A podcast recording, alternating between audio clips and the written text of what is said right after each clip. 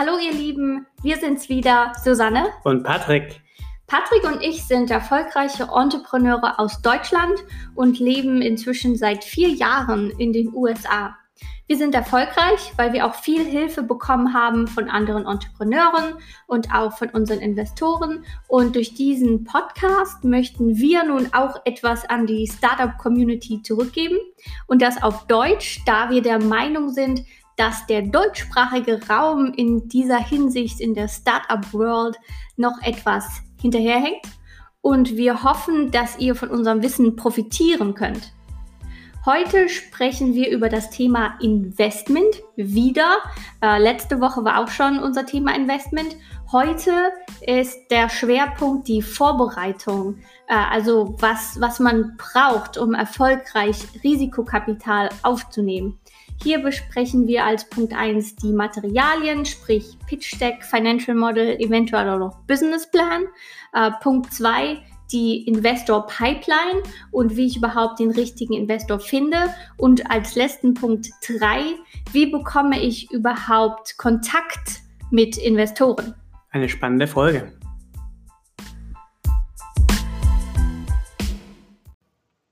Mit Citrus Labs haben wir 5 Millionen US-Dollar an Risikokapital aufgenommen und sind inzwischen profitabel und wachsen stark.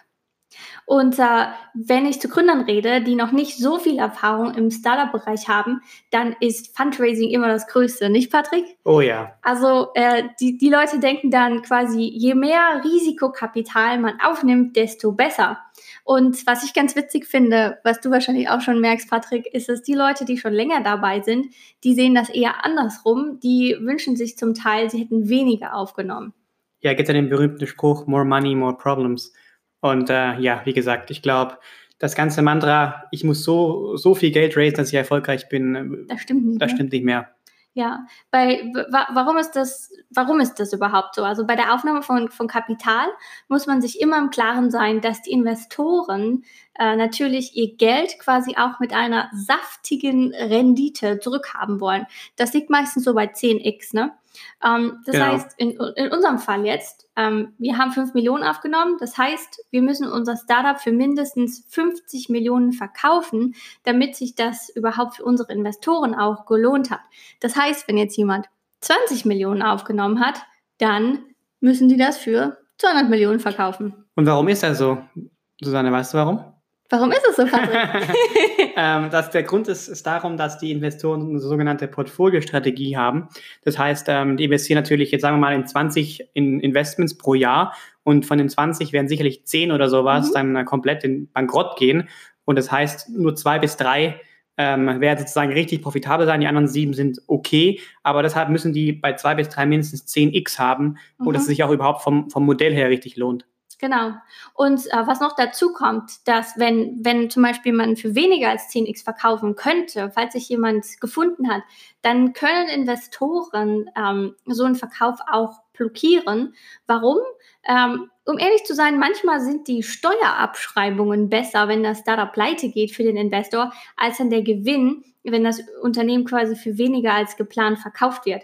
Also in diesem Sinne, solltet ihr euch auch sehr gut überlegen, von wem ihr Kapital aufnehmen wollt oder aufnimmt, äh, mit wem ihr genau zusammenarbeitet, denn es gibt eben gute Investoren, es gibt aber auch welche, die euch das Leben eher schwer machen und wir selbst haben auch schon Geld abgelehnt, weil wir wussten, dass mit den Investoren genau. eher nicht so gut Kirschen essen ist. So, was auch wichtig ist, und ich glaube, ähm, da haben wir auch viel zu, zu sagen, ist, Fundraising ist ein Vollzeitjob Ihr solltet euch darüber im Klaren sein, dass die nächsten drei bis sechs Monate, wenn ihr euch dazu entscheidet, Fundraising zu betreiben, dann macht ihr das drei bis sechs Monate lang jeden Tag quasi 100 Stunden die Woche. Das Gute ist, dass wenn ihr ein Gründerteam seid, so wie bei uns bei Citrus Labs, dann ist es nicht so schlimm. Und dann hat man immer noch jemanden, der dann den Laden, das Unternehmen quasi äh, schmeißt. Aber wenn ihr alleine seid, dann kann das schon eine sehr, sehr sehr, sehr anstrengende Zeit sein. Ähm, was dann noch äh, den Timeframe angeht, ich habe es schon angesprochen, drei bis sechs Monate, mindestens dauert es drei Monate, es dauert eher länger. Äh, Im Durchschnitt, glaube ich, nimmt jedes Startup ungefähr, braucht jedes Startup so sechs Monate, bis das Geld dann im, ja. im Endeffekt auf dem Konto ist. Ähm, es kann aber auch schon mal länger dauern, je nachdem, wie das mit der sogenannten Due Diligence Phase geht. So, das war jetzt erstmal ein Monolog von mir. Kein Problem. Jetzt mal zu dir, Patrick. Due Diligence, erklär uns das mal. Due Diligence, genau. Ähm, heißt eigentlich nichts anderes, als dass der Investor herausfinden möchte, was du während dem Pitch ihm erzählt hast, auch wirklich stimmt. Genau. Ähm, das heißt eigentlich, ähm, das kann mehrere Dinge heißen. Erstens ist der Gründer wirklich der, für den er sich ausgibt. Das heißt, der Investor möchte gern mal mit vielleicht drei bis fünf Referenzen von, von dir sprechen.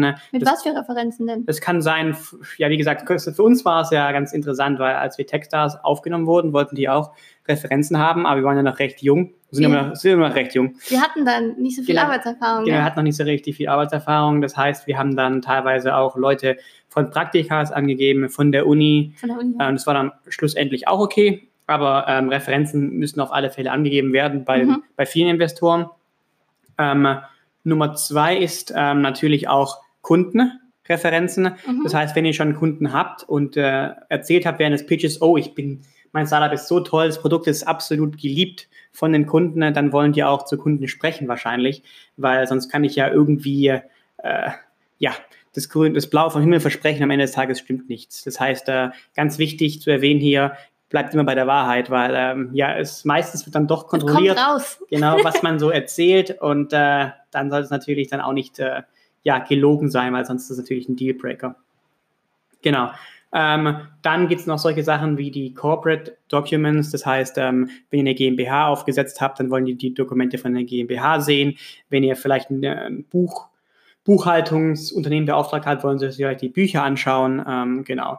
Aber wie gesagt, das ist wirklich dann nach dem Investment erst. Also ihr habt euch schon geeinigt mit dem Investor, dass der Investor investieren möchte. Aber das Geld ist noch nicht auf dem Konto. Das Geld ist noch nicht auf dem Konto. Die wollen sozusagen erst nochmal kontrollieren, ob ihr auch die Wahrheit gesagt habt. Und wenn das alles über die Bühne geht, dann gibt es das Geld. Und äh, von unserer Erfahrung her, ähm, wir waren immer ehrlich und es gab eigentlich nie Probleme während nee. Due Diligence für uns. Ähm, wir haben aber auch schon andere Unternehmen gesehen, die da ein bisschen gemogelt haben bei Sachen und dann am Ende des Tages wurde dann nicht investiert. Genau, also lieber bei der Wahrheit bleiben. Genau, absolut. Ähm, ja, wie gesagt, dann, aber ja, es ist nicht das Ende der Welt, wenn man in Due Diligence ist, muss ich ehrlicherweise gestehen. Es kann nur ein bisschen nervig sein, wenn man schon alles unterschrieben hat, äh, die, das Termsheet unterschrieben hat, etc. Und dann braucht es meistens nur so vier bis sechs Wochen, bis die Due Diligence über die Bühne gegangen ist. Genau, es ist oft auch sehr teuer, weil man dann Anwälte involviert haben muss von beiden Seiten, also einmal von der Firma und einmal von Investoren und die unterhalten sich dann und du musst dann sozusagen dann die Rechnung bezahlen, was recht nervig sein kann. Und sehr oft sagen die Investoren dann auch, dass das Startup auch noch die Rechnung der Investoren leider zahlen muss. Genau, das ist meistens dann so, je nachdem, für eine Pre-Seed-Runde 5.000 bis 10.000, für alles andere wird es dann deutlich teurer werden. 20.000 bis 30.000 so, ne? Leider ja. So, wenn es um die Materialien geht, dann braucht man ja ein sogenanntes Pitch Deck ein Financial Model und in Europa, speziell im deutschsprachigen Raum, gibt es dann noch den sogenannten Businessplan, ähm, wo Investoren auch öfter mal nachfragen. Patrick, kannst du unseren Zuhörerinnen und Zuhörern mal kurz erklären, was bei den drei Sachen so der Unterschied ist? Selbstverständlich. Super. Nummer eins, Pitch Deck ähm, ist natürlich das Dokument, das ist eigentlich das Hauptdokument meiner Meinung mhm. nach, sozusagen der, das, der, das Werbematerial des Startups. Also ähm, das zeigt dann in 10 bis 15 Slides einfach auf, was ich, wer ich bin, was ich mache und wo ich hin möchte.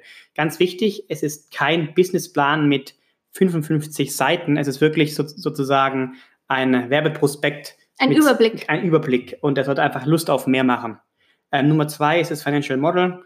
Ähm, meistens 24 Monate vorausschauend ähm, mit Kosten, erwarteten Umsätzen und so weiter. Aber ich habe in Europa auch schon mal gesehen, dass Leute fünf Jahre Forecast wollten, ne? Kann sein, aber da würde ich auch mal wirklich sagen, äh, es macht relativ wenig Sinn. Ja. Das kann man auch wirklich so kommunizieren, weil wenn ich jetzt in der Pre-Seed-Phase bin, ohne Produkt, nur mit einer Idee, fünf Jahre vorauszublicken, ist natürlich eher Schwachsinn. Das heißt, ich empfehle immer 24 Monate detailliert zu machen. Falls jemand fünf, fünf Jahre haben möchte, kann ich dann theoretisch dann einfach äh, was, ja, zusammen, was zusammenschustern, schustern, die dann ja. Jahr drei, vier und fünf voraussagen. Ein Businessplan im deutschsprachigen Raum, wie du schon sagtest, ist für mich persönlich eher das Pitch Deck in ausgeschriebener Form. Mhm. Das heißt, ich nehme jedes Slide und schreibe dann den Text ähm, in den Businessplan, den ich dann äh, sagen würde, wenn ich das Deck präsentieren würde. Okay, super, dann hätten wir das schon mal geklärt. Dann lass uns doch mal mehr über das Pitch Deck reden, also den Überblick des Startups, um dem Investor zu zeigen, äh, warum er oder sie investieren sollte. So, Patrick hat bei uns, bei MindMade und dann auch bei Citrus Labs das Design des Pitch Decks übernommen und äh, du hast inzwischen unzählige Decks selbst gebaut und als Mentor sicherlich schon mehr als 50 Startups geholfen, ihr Deck zu verbessern. Was hast du dabei gelernt, was unsere Zuhörerinnen und Zuhörer ähm, auch interessieren könnte? Ja, da gibt es wirklich einige Dinge, die ich gesehen habe, gut und schlecht. Ähm, ja, ich denke, Punkt eins oder das Wichtigste erstmal ist, ähm, wie so ein Deck aufgebaut ist. Mhm. Wie ich schon sagte, 10 bis 15 Slides, nicht, nicht mehr und nicht weniger.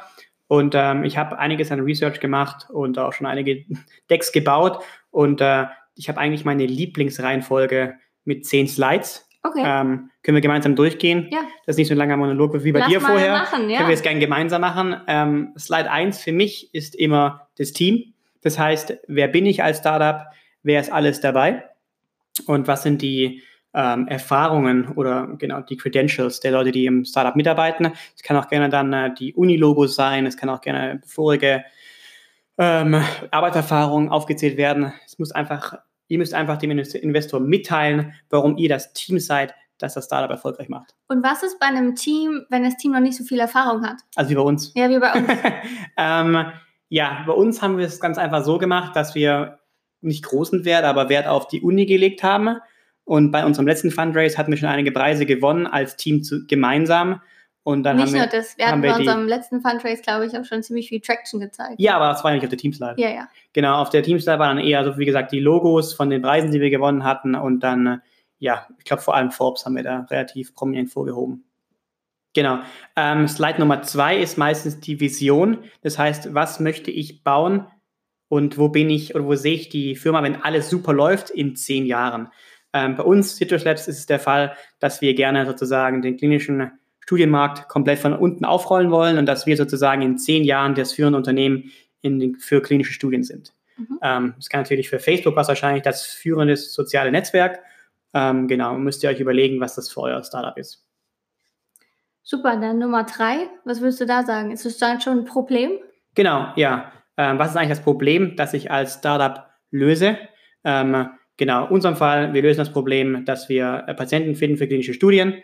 Ähm, das ist unser großes Problem. Und ich glaube, da ist auch ganz gut, ähm, wirklich äh, Daten von quasi genau, ja. Third-Party-Providers zu nehmen und von, von Marktforschungsinstituten und zu erklären, warum das so ein großes Problem ist und warum das gerade auch jetzt gelöst werden muss.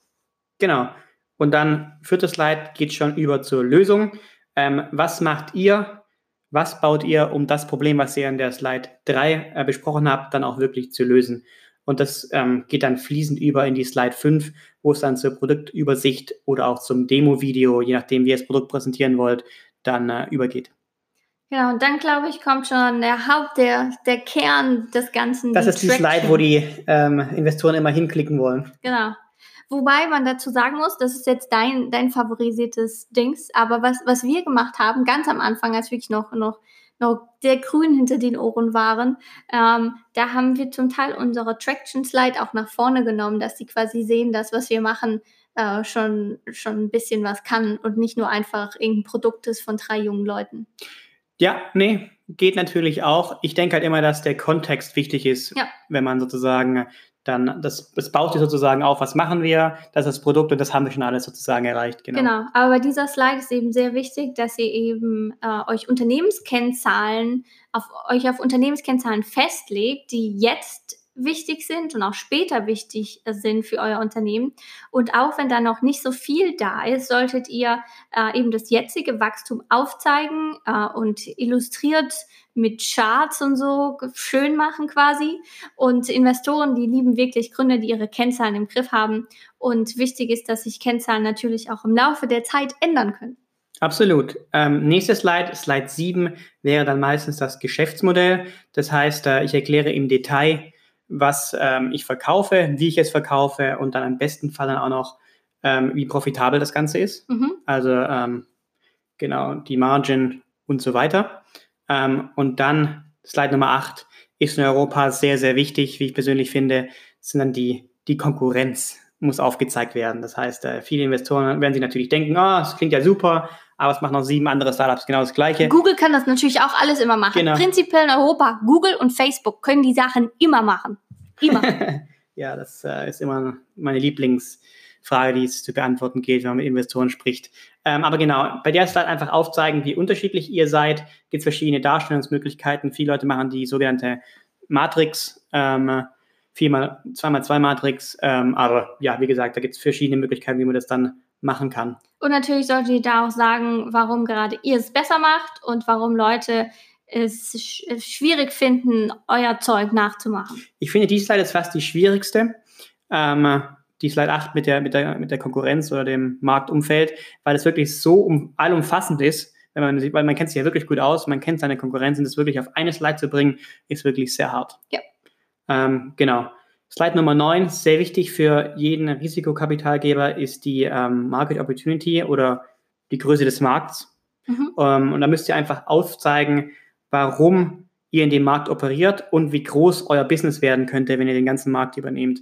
Ganz wichtig, bitte, wenn angenommen ihr seid im, äh, äh, welchen Bereich soll man nehmen? Im äh, Advertising-Bereich, ihr macht jetzt irgendwas, eine neue App mit äh, mit neuer Art von, von Marketing oder sowas, dann nehmt nicht den kompletten Markt oh, ja. von, äh, von Werbung, der 10 Milliarden groß sein wird. Ihr müsst wirklich schauen, was ist euer jetziger Addressable Market, wie man so schön sagt. Was könnt ihr mit dem jetzigen Produkt, wie viel Umsatz könnt ihr generieren, in welchem Markt seid ihr? Und dann müsst ihr das sozusagen aufeinander aufbauen und nicht sozusagen bottom-up und nicht top-down. Top weil, äh, wie gesagt, sonst äh, ja, es ist schon die erste Slide, die direkt aus dem Fenster geworfen wird von den Investoren, wenn ihr einfach nur sagt, oh, unser Markt ist 10 Milliarden, weil wir in dem Bereich Marketing sind. Genau, weil alle, weil das ganze Feld zusammen ist 10 Milliarden wert.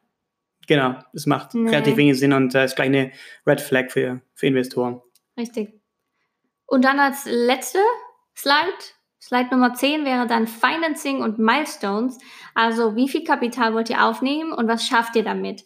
Und wie wir im letzten Podcast schon gesagt haben, Investoren denken eher daran, ob ihr die nächste Stufe damit erreichen könnt. Sprich, ihr werdet profitabel, ihr kriegt einen Exit hin oder was sehr wahrscheinlich ist, ihr werdet weiteres Kapital aufnehmen. Und die Milestones, die ihr, ihr, ihr erreicht dabei, ähm, langt das, um quasi eure nächste Runde aufzunehmen. Das ist quasi das, was die Investoren wissen wollen. Genau, das sind die zehn Slides, die ihr in eurem Pitch Deck braucht. Also nochmal zusammengefasst. Nummer eins Team. Nummer zwei Vision. Nummer drei Problem. Vier Lösung. Fünf Demo oder Produktübersicht.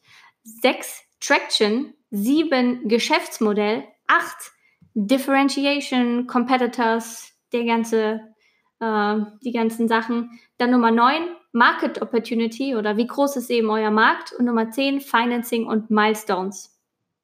Genau. Und dann noch mal ein paar allgemeine Tipps fürs Pitch Deck, was ich so gesehen habe. Ähm, es ist immer sehr verleitend, seine eigenen Überschriften zu wählen für die verschiedenen Slides, aber bitte bleibt bei den gegebenen Überschriften, die wir euch genannt haben, weil Investoren sind sehr, sehr faul und die schauen dann je nach Überschrift für die richtige Slide. Wenn ihr dann irgendwie andere Überschriften nehmt, ist es schwierig für Investoren, sich in, in eurem Deck zurechtzufinden, was natürlich dann äh, ja nicht optimal ist. Investoren sind auch nicht nur faul, sondern die bekommen auch im Jahr 1000, 2000 Pitch-Decks genau. zu sehen. Also das hat dann auch damit zu tun, dass ihr es wirklich so einfach wie möglich machen solltet für den Investor, dass er sich bei euch zurechtfindet. Genau. Und noch zweiter Punkt, sehr wichtig, das Pitch-Deck ist kein Businessplan. Ähm, was meine ich damit? Ich meine damit, nicht so viel Text auf die Slides machen. Das heißt, wirklich gra grafisch arbeiten, ähm, wirklich Zeit nehmen und das Ding auch ordentlich designen und wirklich so wenig Text wie möglich auf die Slides ähm, sein äh, machen, weil sonst, äh, wie gesagt, das ist eher ein Businessplan. Richtig. Cool. So, dann gehen wir mal weiter zum Financial Model. Patrick hat nicht nur sehr viel Erfahrung mit Pitch Decks, Designen, äh, er hat auch Finance studiert in seinem früheren Leben. Leider. Ja, oder zum Glück. und äh, deshalb hat äh, Patrick eben auch sehr viele von unseren Modellen gemacht oder alle von unseren Modellen und hat auch sehr vielen Startups mit den Modellen geholfen. So, dann erklär uns ein bisschen was, erzähl uns ein bisschen was über, über Financial Modeling. Okay, sehr gerne. Ähm, erstmal, warum brauchen Investoren eigentlich Financial Model? Ähm, wenn man so drüber nachdenkt, natürlich wollen sie sehen, wie die Zahlen aussehen, aber vor allem im Pre-Seed- und Seed-Bereich, also im, im, ganz frühen Stadium eines jeden Startups, wollen Investoren auch vor allem sehen, wie man als Gründer denkt, wenn es ums, ums Zahl, nicht ums Zahlen, sondern um Zahlen geht. Also ob man groß genug denken kann, ob man aggressiv genug ist. Ja, und vor allem auch, ob man seine Kosten im Griff hat. Das Aha. heißt, ähm, äh, ja, habe ich, denke ich an äh, Gehälter, denke ich an ähm, andere Kosten, die auf mich zukommen, wie Marketing oder auch äh, Buchhaltung und so weiter. Das muss ja wirklich dann detailliert sein. Ich, ich glaube, du hast mir mal ein, ein, ein, Model gezeigt von jemandem, wo du geholfen hast. Der hat dann einfach nur hingeschrieben, Business People, Marketing und was war das dritte? Ich weiß nicht, Office oder sowas. Genau, ne? ja. Also es sollten schon mehr als drei ähm, Zeilen sein, wenn es um die Kosten geht, weil, äh, ja, wie gesagt. Und wir sind auch gerade dabei, unsere eigene Website aufzubauen und werden dann auch ein Beispielmodell dann auf unserer Website ähm, zur Verfügung stellen. Könnt ihr einfach vorbeischauen und dann euch ein Beispiel runterladen. Die Webseite wird sein www.gründerpuls mit ue.de. Genau. .com geht aber auch. Geht beides. Ähm, gut, zurück zum Modell. Ähm, Kosten sollte eigentlich relativ einfach für euch vorher sehbar zu sein. Das heißt, wie viele Leute möchte ich in den nächsten 24 Monaten anstellen? Was sind die Kosten? Wie viel möchte ich gerne fürs Marketing ausgeben? Also das ist wirklich das, das kleinste Problem eigentlich. Was wirklich schwierig ist, sind die Umsätze vorauszusagen, weil, wie gesagt, Pre-Seed, Seed, ihr habt meist noch kein Produkt draußen oder habt noch keinen richtigen Plan, an wen ihr das überhaupt verkaufen wollt und wie gut das alles klappen wird. Das heißt, ähm, ja, Umsätze vorherzusagen, sehr schwierig. Was wir bei uns gemacht haben, ist einfach, ähm, wir haben gesagt, okay, in zwei Jahren müssen wir wo sein, um die nächste Runde zu raisen oder profitabel zu sein und haben versucht, das Modell sozusagen daraufhin auszulegen. Ähm, ganz wichtig hier auch, das Modell für Investoren, fürs Fundraising ist ein anderes als das interne Modell für euch, um das Business zu, äh, ja, zu betreiben. Weil, ähm, wie gesagt, Investorenmodelle sind grundsätzlich aggressiver. Da wollt ihr zeigen, wie groß ihr werden sollt ähm, oder könnt. Intern ist natürlich ein bisschen anders, etwas realistischer hoffentlich. Mhm. Ähm, deshalb haben wir, wie gesagt, für unseren Fall immer zwei Modelle, einmal extern, einmal intern.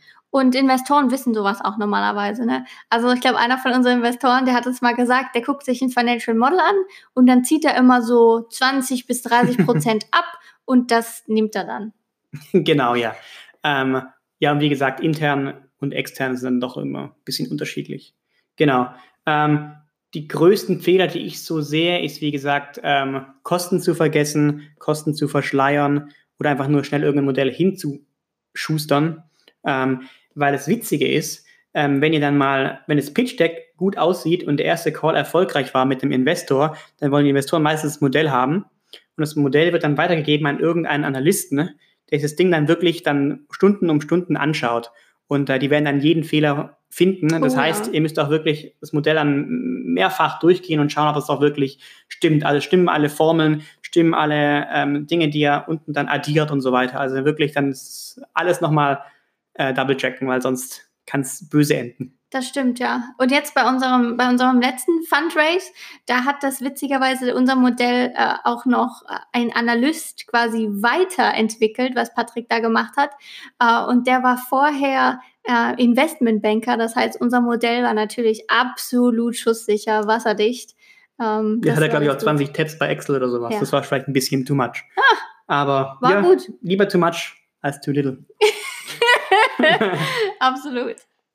Okay, sehr gut. Ich glaube, das ist Thema ähm, abgehakt. Abgehakt. Das nächste Thema ist sehr spannend und eher was für dich, Susanne. Invest Investor Pipeline. Also wie, wie approach ich überhaupt Investoren? So, Super wichtig, Investor Pipeline. Nicht jeder Investor investiert in alles. Es gibt Investoren, die investieren zum Beispiel nur in B2B Softwareunternehmen, andere nur in Consumer-Facing Unternehmen aus der Reiseindustrie, andere investieren dann nur in E-Commerce und andere wieder nur in Unternehmen, die was im Gesundheitsbereich machen. Dann gibt es natürlich noch, also das ist natürlich das jetzt themenspezifisch. Ja. Dann gibt es noch quasi äh, Stage-spezifisch. Also es gibt, äh, es gibt ähm, Investoren, die investieren nur in Seed-Unternehmen, dann andere nur in Serie A, andere geben dann nur sogenanntes Growth Capital, also Serie B oder später. Und dann gibt es natürlich, wie wir schon gesagt haben, es gibt Investoren, die leaden, also quasi die ersten, sag, die sagen, wir investieren in euch 250.000, 500.000 oder eine Million. Und äh, dann gibt es Unternehmen, äh, dann gibt es Investoren, die sind quasi die Schafe. Das heißt, die investieren erst quasi, wenn als letztes, als letztes ja, wenn, wenn ihr schon euren sogenannten Lead-Investor gefunden habt. Und der Lead-Investor, der sagt euch dann, guck, ich investiere jetzt 500.000, ich will dafür 10% haben. Und dann ist auch eure Firmenbewertung klar. Ähm, die ist dann bei 5 Millionen. Und dann wissen äh, alle anderen Leute, die ein bisschen zögern, also der Ulrich von Citrus Ventures, ähm, der, Citrus Ventures. Genau, der kann dann auch äh, rein investieren, seine 50.000 und weiß dann ganz genau, okay, Firmenbewertung liegt bei 5 Millionen und der Ludwig von Orange Ventures leitet die Runde. So, ganz wichtig ist auch, ähm, schaut, wer aktive Investoren eben in eurem Bereich sind. Es gibt kostenlose Websites wie zum Beispiel Crunchbase.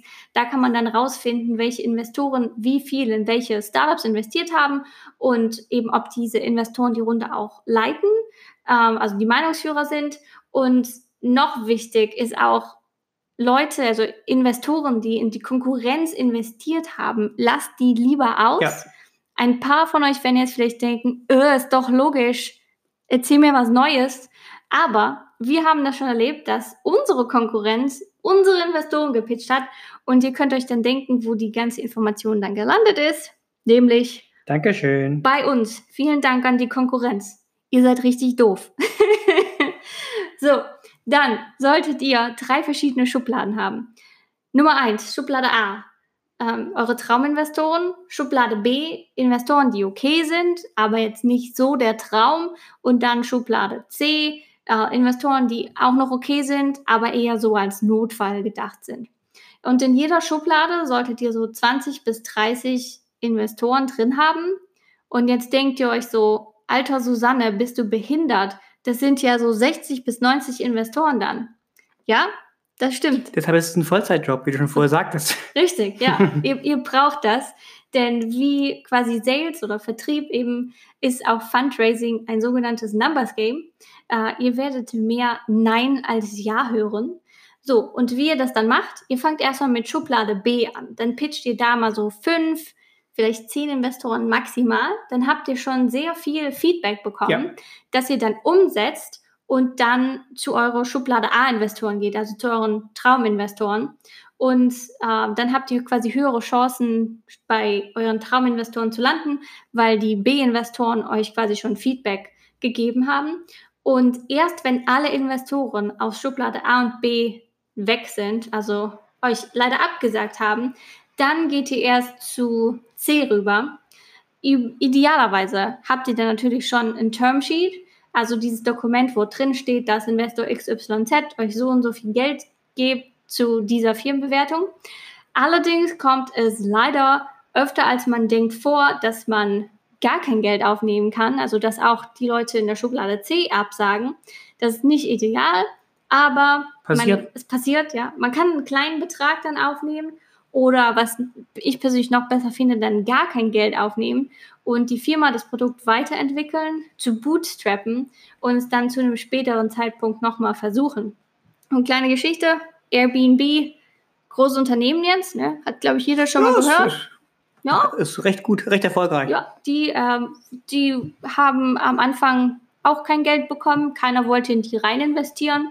Und ich glaube, die mussten 200 Investoren pitchen, bevor sie ihren ersten Check bekommen haben. Und einer von unseren Investoren hat denen auch Nein gesagt. Die haben gemeint, so, niemand schläft bei Leuten zu Hause, ist ja mega gefährlich. Ja, genau. Und was haben die dann gemacht? Die haben Popcorn-Subscription verkauft. Sollten ah. die immer noch machen. Hm? Fast lecker. lecker, ja. Ja, und zum Beispiel eine andere Erfolgsstory, die gar kein Venture Capital aufgenommen haben, ist Mailchimp.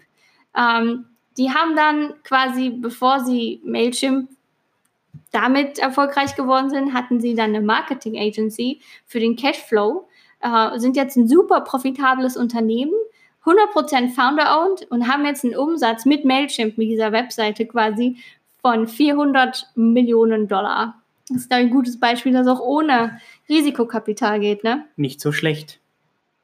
Dann kommen wir auch schon zu unserem letzten Punkt. Wie ihr seht, sind wir heute ein bisschen über den 30 Minuten. Wetten das Style. Wetten das Style, ja. Gibt Verlängerung. ähm, so, wie kommt man überhaupt mit Investoren in Kontakt? Patrick, was meinst du, was der beste Weg? Ähm, ich persönlich denke, dass der beste Weg immer noch von Gründer zu Gründer ist. Das heißt, gutes Beispiel, ihr wollt eine Intro haben zu Marker Capital. Ihr kennt zwei Leute, die Investment bekommen haben von Marker Capital, die heißen Sanna und Patrick. Das heißt, äh, die machen euren Lieblingspodcast. die machen euren Lieblingspodcast. Ich habe ihnen fünf Sterne gegeben. Das heißt, ähm, die werden vielleicht ein Intro machen können zu, zu Marker sozusagen. Natürlich machen wir nur Intros, wenn es auch Sinn macht. Also wir wissen ungefähr, in was sie investieren wollen. Aber nur als Beispiel. Also von Gründer von Portfoliogründern eine Intro ist immer am besten. So, und wir sind ja natürlich jetzt diese Stars hier am anderen Ende. Wie kommt ihr jetzt mit uns in Kontakt quasi? So, da gibt es so eine Plattform, die heißt LinkedIn. Oder LinkedIn. LinkedIn. Wie meine Mutter immer sagt. Oder es gibt auch sowas wie Xing. Ich bin jetzt persönlich nicht auf Xing, aber ich glaube, du bist noch auf Xing, ne? Ähm, genau, solche, solche Social Media Kanäle oder eben auch einfach Facebook oder Instagram. Ähm, da könnt ihr dann den Leuten quasi schreiben. Ähm, entweder quasi könnt ihr euch auf einem Café treffen oder wenn die Leute jetzt wie wir in den USA wohnen, äh, dann könnt ihr über Videochat quasi mit denen auch in, in Kontakt genau. treten. Normalerweise was, äh, also ich werde sehr oft angeschrieben, ob ich äh, Intros machen kann, vor allem zu Maka, aber auch zu 2048 zum Beispiel. Techstars, glaube ich, auch, auch, schon ein paar Mal, genau. Ja. Ja. Dann ist das so, was, was ich mache, ich, äh, wenn, wenn ich quasi, wenn die Intro gut war ähm, von, von dem Gründer, ähm, dann nehme ich das normalerweise wahr. Dann ist normalerweise ein, ein Videochat als nächstes. Ähm, quasi, dann frage ich die Leute aus, wie das ein Investor machen würde, ähm, um ein bisschen mehr eben den Gründer kennenzulernen und auch das Unternehmen kennenzulernen, das Startup kennenzulernen. Und wenn es dann Sinn macht, auch für mich quasi, wenn ich denke, dass das könnte hier XYZ interessieren, dann äh, mache ich normalerweise auch die Intro. Und ähm, witzigerweise haben unsere Investoren auch schon relativ viele Unternehmen investiert, die wir denen vorgestellt haben. Sicherlich zwei oder drei waren schon dabei, oder? Ja, das ist eigentlich ziemlich gute, gute Quote. Sollten eigentlich eine Provision kriegen, du. Ja, ne? Naja, ähm, was sonst noch? Ähm, natürlich, ein richtig guter Hack ist immer ein Accelerator-Programm. Mhm. Das heißt, wenn ihr so ein Programm gemacht habt, dann äh, wissen die ähm, Investoren meistens Bescheid und kriegen meistens eine Intro von dem Programmleiter. Genau. Das geht meistens auch noch.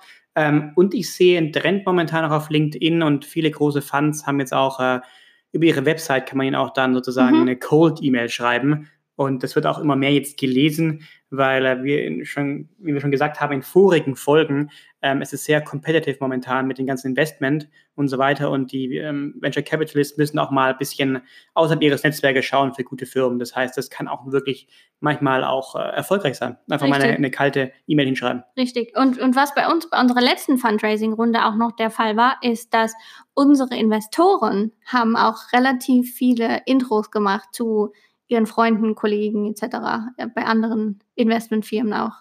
Genau, und deshalb ist es auch so wichtig, den richtigen Investor zu finden für seine erste Runde und dann auch vorausschauend zu sehen, okay, ich brauche noch mehr Geld später, kann der Investor, den ich jetzt an Bord hole, auch ähm, mir ja. weiterhelfen ähm, für zukünftige Runden. Richtig.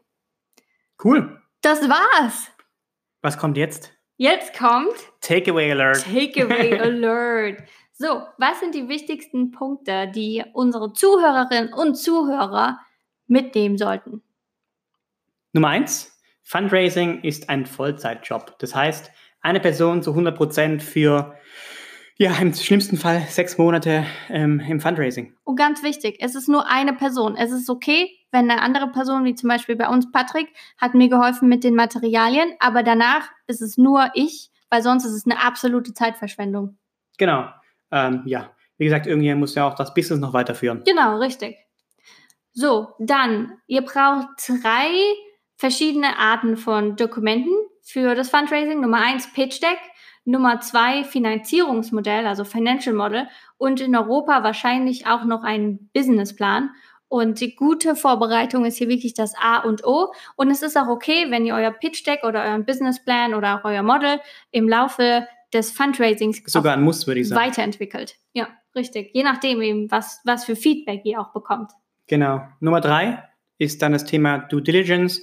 Das heißt, nachdem ihr euch geeinigt habt mit einem Investor, wird dein Unternehmen nochmal auf Herz und Niere geprüft. Das kann sein äh, Background-Checks, ähm, Re Referenzen oder auch einfach Kundengespräche. Mhm, richtig. Und Nummer vier, wir haben heute auch schon wieder vier.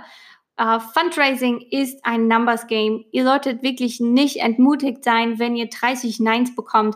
Viele Unternehmen, auch wir, wir Absolut, mussten ja. zu 60, 80, 100 Investoren reden, um dann zu einem Ja zu gelangen. Und dann, wenn ihr ein Ja habt, dann ist normalerweise so, dass dann die ganzen Leute, die euch Nein gesagt haben, auf einmal wieder angerannt kommen. Genau, ein Jahr reicht meistens, wie beim Verheiratetsein. Ja, ein Jahr reicht.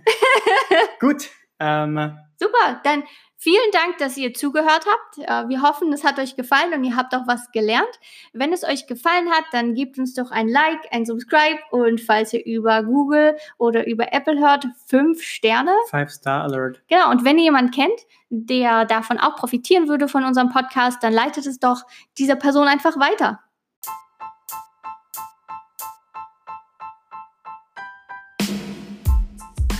Dann nochmals vielen Dank. Vielen Dank und bis zum nächsten Bis zum Mal. nächsten Mal. Ciao. Tschüss.